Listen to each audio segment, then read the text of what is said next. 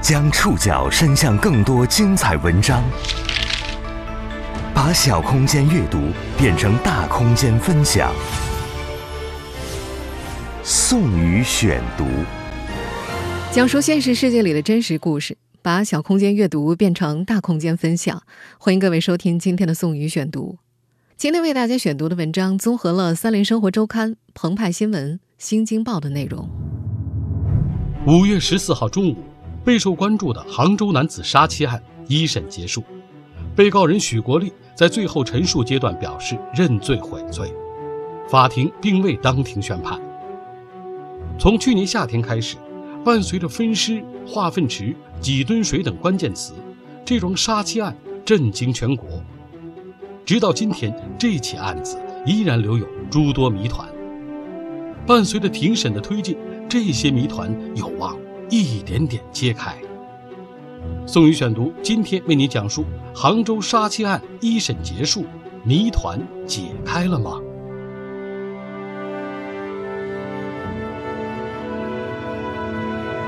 安静了大半年之后，杭州江干区三宝北苑小区在这两天又迎来很多探访者。一年前，这个拆迁安置小区因为一桩杀妻案闻名全国。二零二零年七月六号晚二十点零七分，杭州市公安局江干区公安分局接到群众求助，家住三宝北苑小区的来慧丽女士于七月五号凌晨失踪。警方对小区展开全面搜索，包括地下室、顶楼等区域，还派出警犬对附近的池塘、公园进行了地毯式搜索，都没有任何发现。此后，来女士的家人还悬赏十万元找人。到了七月二十二号。杭州警方对从小区化粪池抽取的三十八车粪水进行了冲洗筛查，期间发现有疑似人体组织。现场提取检测之后，经 DNA 对比系来惠利的人体组织，综合判断来惠利可能遇害。同时，结合各类侦查数据研判，进一步明确来惠利的丈夫许国立有重大犯罪嫌疑。杭州警方遂以涉嫌故意杀人罪对许国立依法刑事传唤。经过警方审讯攻坚，突破了犯罪嫌疑人许国立的口供。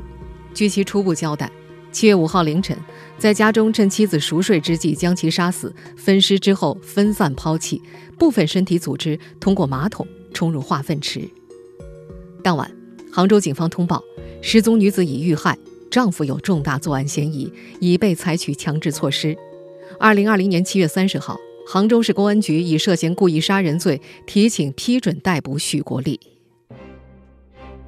二零二一年五月十四号上午，杭州杀妻案犯罪嫌疑人许国立涉嫌故意杀人刑事附带民事诉讼一案，在杭州市中级人民法院一审公开开庭审理。杭州市人民检察院派员出庭支持诉讼，由于被告人许国立未委托辩护人。由法院通知杭州市法律援助中心为其指派辩护律师到庭参加诉讼。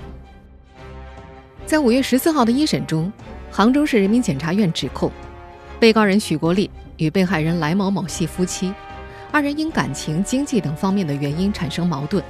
许国立对来某某心生怨恨，陆续购买美工刀、切割机等，决意杀害来某某。二零二零年七月四号晚。许国立在其家中向来某某睡前饮用的牛奶内投放安眠药，待来某某饮用后昏睡之际，采用胶带纸封口、枕头捂压口鼻的方式致来某某死亡。之后，许国立将被害人尸体搬至卫生间，用事先准备的工具将尸体肢解后分散抛弃。作案后，许国立编造虚假信息，谎称来某某失踪，逃避侦查。七月二十二号。公安机关筛查小区化粪池，发现部分人体组织，于七月二十三号将许国立抓获归案。被害人来某某的近亲属提起刑事附带民事诉讼，要求被告人许国立赔偿各项经济损失合计两百七十一万多元。被害人来慧丽的大女儿和丈夫一起参加了庭审，许国立和来慧丽未成年的小女儿则没有出现在法庭上。去年案发那大半个月，许国立和来慧丽居住的三宝北苑小区一度成为舆论焦点。警方、媒体记者、自媒体博主以及远道而来看热闹的人来了一波又一波。因为不堪其扰，和来家同住一栋楼的住户陆陆续续搬出去不少。事发楼宇一位住户在五月十三号接受澎湃新闻采访时说：“来家楼上楼下原来的住户都搬走了。”大半年过去，小区里的住户渐渐不提这件事儿。但随着这起案子的一审开庭，邻居们又开始了新一轮热议，小区也重新迎来诸多的探访者。对于生活在这个小区的住户来说，他们期望案子早点判决，期望外界不再关注他们这个小区，大家的生活能够尽快回归正常。在这桩杀妻案正式被警方确认前，包括来惠丽大女儿在内的来家亲属以及来家的邻居们。都不愿相信许国立会下死杀手。这对年轻时的恋人，在人到中年重逢后重燃爱火，他们分别离开原有的家庭，重新走到了一起。他们的新家庭在外人眼中，很长一段时间都看上去很美满。宋宇选读继续播出：杭州杀妻案一审结束，谜团解开了吗？就在去年，许国立被杭州公安采取强制措施的那天晚上，来惠丽的大女儿曾经对一位律师说：“希望有律师替许国立辩护。”他一再说不敢相信许叔叔会做出这样的事情。他希望以律师为许国立辩护的方式接近事实的真相。在周围人眼中，许国立和来惠丽两口子也是恩爱的，他们怎么会成为一场预谋杀人案当中的施害者和受害者呢？这个家庭在惨烈结局之前，又到底经历了什么？三联生活周刊曾在去年八月份做过六个章节、两万六千多字的深度报道，叫做《消失的爱人：杭州杀妻案幕后调查》。我们接下来呢，会为大家节选其中片段。来惠丽是土生土长的杭州东郊人，她的娘家张家坝距离她最后丧生的三宝北苑小区只有两公里多的距离。三宝北苑是建于2006年的回迁房小区。来惠丽年轻的时候嫁到了这儿。离婚后，户口没有迁走，然后三宝又容纳了来惠丽的新家庭，而这个新家庭的丈夫就是许国立。许国立，浙江诸暨安华镇裘山村人。来惠丽和许国立的缘分颇为遥远。上世纪八十年代末，许国立二十出头。刚从福建当兵回来，开始了他四海为家的谋生之路。村里的朋友形容年轻时的他，没有本钱，没有人脉，从小没娘，谁也靠不了。那时，许国立和小学同学开始做和养鸭沾边的生意。在那个年月，杭州笕桥兴起了一个余杭华东家禽交易市场，从马路市场一直发展成为华东地区最大的鸭子交易市场。笕桥离张家坝不远，很自然的，张家坝就开始有不少人做鸭等家禽的周边生意。许国立也是在那个时候到张家坝的，他租住了来回丽家的房子，卖鱼食。当年杭州的《今日早报》曾经报道过，那会儿张家坝的外来人口已经达到了本地人口的四倍，房租收入成为当地村民的主要收入，超过三分之一的村民家庭房租甚至是唯一的收入。来家也在那个时候和张家坝的村民们一道开始积累财富。租住在来家的许国立遇见了刚十九岁、青春勃发的来惠丽，一段初恋就此展开了。去年案发之后，张家坝极少数人还记得，来家漂亮的小女儿在出嫁前曾经跟一个来自诸暨的小伙子谈过恋爱。两人为什么分手？没有谁能提供具体的原因。出租者与租房者，尤其他们背后的财富、地位与身价之别，是当地人理解这件事儿的核心要素。张家坝村民黄喜莲有个跟来惠丽姐姐同龄的女儿，她告诉前去采访的记者：“你想想啊，这么漂亮的小女儿，诸暨又远又没房子，条件又差。”来家拒绝了做鱼食生意的许国立，甚至对恋爱过的男女双方都显得理由正当。他们分手。并没有酿出任何风波，是悄无声息的。接下来，来家妈妈操持了女儿的婚嫁，她托人给来惠丽介绍了三宝的于慧林。三宝的地理位置要比张家坝显得更好一些，其村庄条件，尤其是未来的财富机会，和张家坝不相上下。来慧丽和前夫是一九九零年结的婚，在婚姻的前几年里，她和婆家相处的比较融洽。邻居们都知道，于慧玲家是老婆来慧丽做主。当二零零四年三宝拆迁的时候，来慧丽的利益和婆家人紧密联系在一起。按照当地当时的拆迁政策，他们一家五口可以分得总共三百三十平的拆迁房，另外还有一次性的拆迁款。于家的拆迁款有多少？当地流传两种说法，一种是他家拿了三十万，另一种说是五十万。因为于家是来慧丽做主，这几十万拆迁费都在他手里。同样是在二零零四年，来慧丽十九岁时的恋人许国立又联系上了他。二零零四年，带着一家三口在上海浦东养鸭的许国立遭遇了一场禽流感。他的生意本来做的就不好，处在人生低谷。不过朋友说，许国立有能说会道的特点，头发脱落之前人长得很精神。朋友形容他，这人显得很聪明，出门像个领导，穿着白衬衣，看起来真的很有气势的。朋友还说，许国立对于女性比较有吸引力。许国立本人也很享受别人的关注。两个初恋情人时隔多年再度相逢，其情缘由何而起，并没有确凿答案。人们只知道，两人相逢一年之后，许国立就开始闹离婚了。人生的第二次相遇，导致来慧丽和许国立对过往生活来了一场众叛亲离。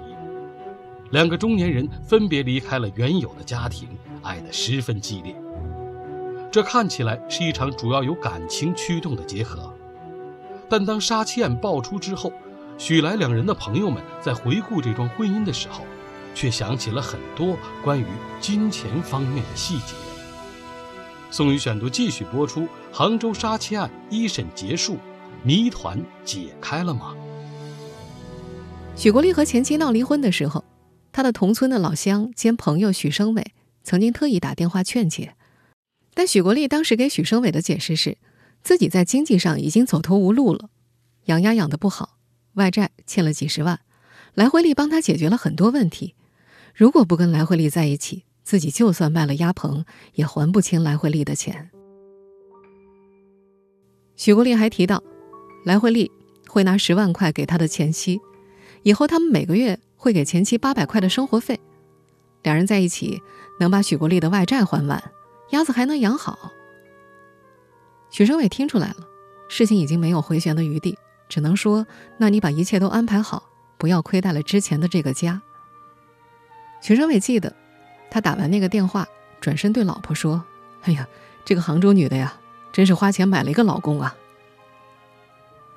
许生伟还说，来慧丽后来向他们两口子说，自己的前夫虽然很有钱。但总在外边做工程，经常不回家。后来还养了小三儿。来慧丽说，她心里过得很苦。但《森林生活周刊》的记者去年探访三宝的时候，周围邻居却说，来慧丽的前夫是一个踏实顾家的搬金工，每天都在家附近干活，没有在外边跑过工程，对老婆是言听计从。许国立在离婚之际，无论是许家的哥哥弟弟还是朋友们，心里都是看不起他的。非常不情愿看到许国立抛弃家庭，只不过亲戚们表现的直接一些，许生伟他们作为朋友不好意思表现的太明显。许国立离婚之后，二零零七年，来慧丽也坚决同前夫于慧玲提出了离婚。去年案发之后，三宝当地的老人们对于来慧丽最大的印象就是她和前夫离婚时的坚决，他们记得。婆婆拉着她挽留她，说这个儿媳妇不错的，也没有留住。前夫于慧玲猜想，许国立当时应该对来慧丽有过威胁，因为他自己先离掉了。于慧玲当时是不肯离婚的，甚至大约表示过，只要来慧丽肯回家来，她同许国立跑去上海的事情再也不提。来慧丽不听，来家的哥哥姐姐都劝过她，劝也没用，来慧丽还是走了。带走了婆家的一些拆迁款。于慧玲没有透露具体数目，只说不少。从许国立对朋友的讲述来看，来惠利是一个从杭州带着金钱将他从失败命运中拯救出来的恩人，有钱有情。许国立一再树立来惠利为他花钱的形象，比如前妻回台州给了十万块补偿，将许国立欠的外债都还清了。二零零七年，许国立的弟弟结婚，已经组成新家庭的许国立两口子告诉求山村的朋友们，说从弟弟相亲结婚。到给弟弟在村里买房，为他买小货车做运输，都是来回利出的钱。朋友掰着指头一数，就得出了结论说：“哎呀，几年下来，来回利为许国立花掉的钱啊，我看得有四十万到六十万。”二零零九年，四十二岁的来回利在上海生下了小女儿，一家人住在鸭棚的四间平房里。同乡许生伟去上海办事的时候看望过他们一次，这在当时看来。仍然是一桩不般配的婚姻，但许生伟注意到，来惠利的表情是幸福和投入的。他为爱情献出了金钱，这些钱在拆迁户里不算扎眼，但是用到许国立身上，看上去改变了求山村这一家人的命运。本来许生伟跟身边人一样，对抛妻弃子的许国立很有看法，但是他对来回利散发出的幸福光芒印象深刻。从上海回到诸暨求山村之后，他告诉老婆。哎这个女人啊，对许国立是真爱。让人称奇的是，这对新夫妻在结合的头几年，似乎的确有着不一般的财运。二零零四年禽流感之后，上海关停了一批鸭棚，再加上上海市区面积不断扩大，养鸭户明显变少了。可大都市对于鸭子的消费需求并没有降低，所以还在上海做养鸭生意的人赚钱变得容易了。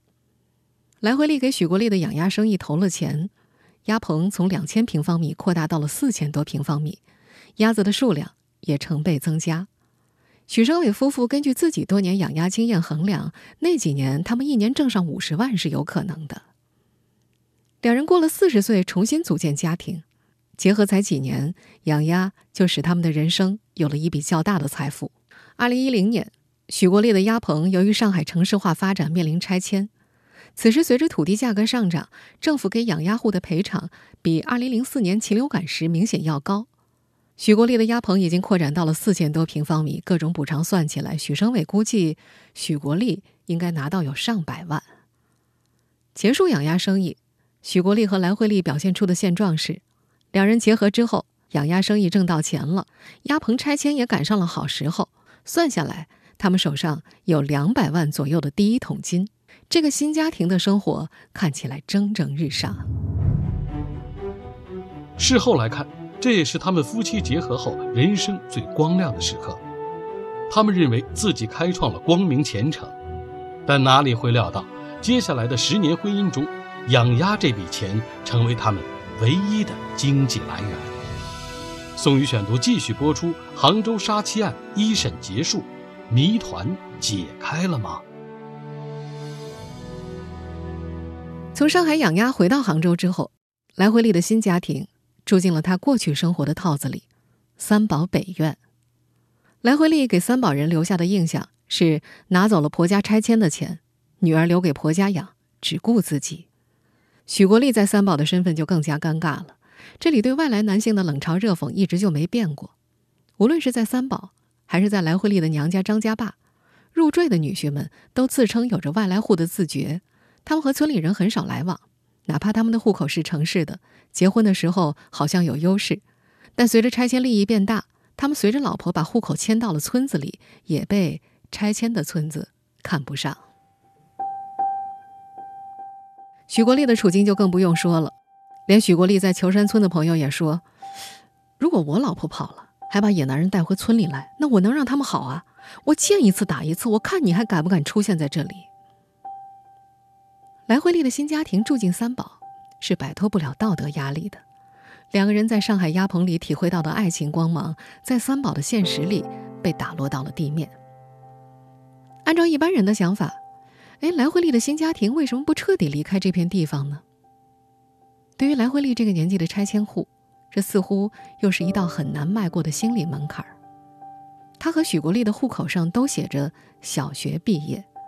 哪怕是在离三宝非常近的杭州过真正的城市生活，也是让他们缺乏自信的。在三宝的生活非常实惠，能够享受拆迁户的各种福利。孩子上学只需要步行几分钟，需要操心的事情很少。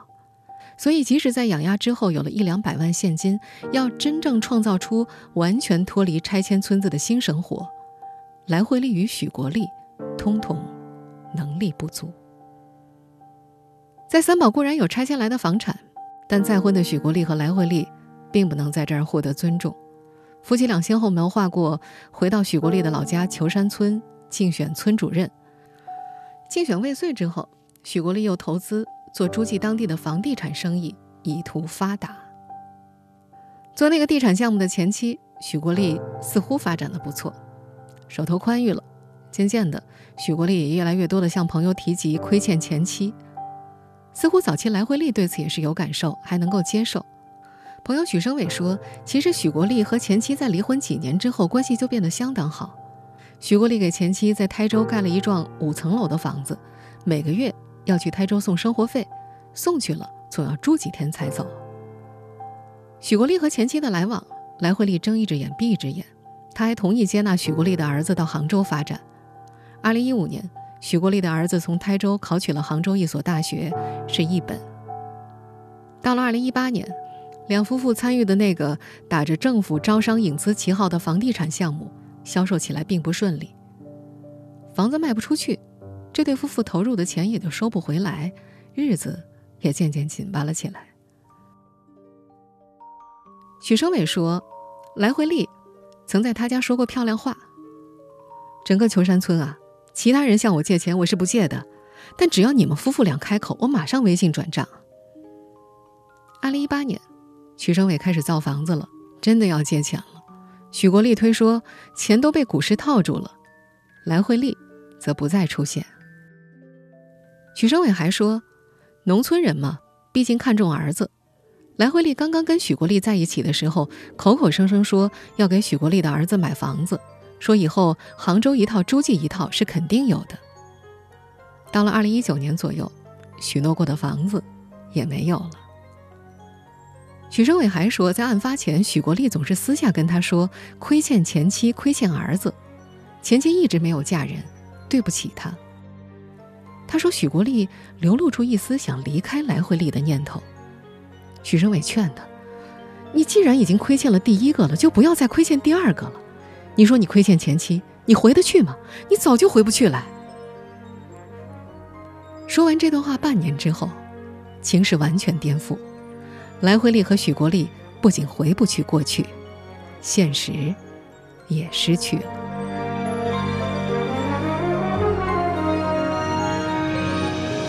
二零二一年五月十四号一审庭审的最后，许国立在最后陈述阶段表示认罪悔罪。有庭审现场的参与者透露，在庭审当中，许国立自称和妻子的关系平时表面上挺好的，但后来这几年矛盾很大，主要矛盾是一些日常生活琐事。许国立供述自己有一个分配的房子，需要夫妻共同签字，但是妻子不愿意签字，需要他去搞定钱的部分。且房子的产权和水电燃气全部写的都是妻子一个人的名字，就因此心生矛盾，积怨长期在心底。他还说，导致两人关系变化的还有小女儿的教育问题。他描述小女儿近年来成绩滑坡较大，但妻子却一直不让他插手来管女儿的教育。他觉得因为这些东西压力很大，心生矛盾。据在庭审现场的人描述，说到这儿的时候，许国立突然落泪。并且宣称：“我爱他，可是我也恨他，没有办法。”此后，很久情绪才平静。庭审现场的参与者还说，许国立当庭提出了精神鉴定，法院予以驳回。公诉人认为，当庭出示的证据足以证实对许国立的指控，无需做精神病鉴定。而且，许国立系有预谋犯罪。犯罪手段极其残忍，并且在事后进行了撒谎伪装，社会影响恶劣，罪行极其严重，且其家族并没有精神病史。五月十四号十二点四十七分一审庭审结束。这桩轰动全国的案子将择期宣判。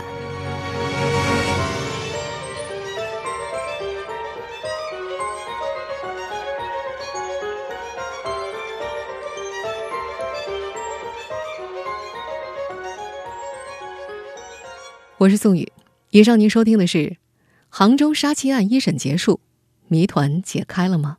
本期节目综合了《三联生活周刊》、澎湃新闻、新京报的内容。收听节目复播，您可以关注本节目的同名微信公众号“宋宇选读”。我们下期节目时间再见。